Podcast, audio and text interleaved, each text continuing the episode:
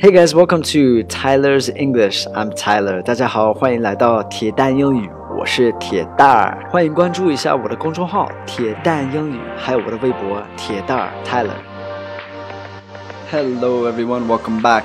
Today I have another phrase for you. 大家好，欢迎回来。然后今天又是一个短语，It's up to you.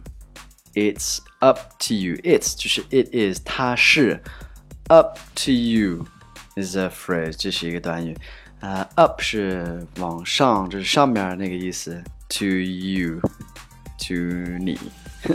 It's up to you，这个意思就是 you decide，你决定吧，你来做主吧。It's up to you. I got two examples for you guys. 举了两个例子。The first one, I really don't care. Whatever.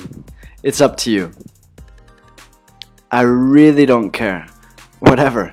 It's up to you，我是真的不在乎的，随便你来做主吧，你来决定吧。I really don't care. Whatever, it's it's up to you. Okay, here's another example. 还有例呃第二个例子。Every time you put it on me to choose where we're going for dinner, this time it's up to you. Every time you put it on me to choose where we're going for dinner. This time it's up to you。每一次都是你让我选择，就是在哪儿吃晚餐的。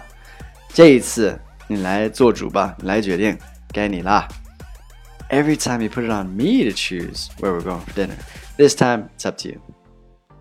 Alright, so your homework, use this up to you and put it in a sentence and leave it in a comment below. 你的作业是把这个 it's up to you 这个短语，呃，举个例子，然后在下面给我留言，来看看你们 会不会用。Alright, have a fantastic day. Thank you guys for our continued support.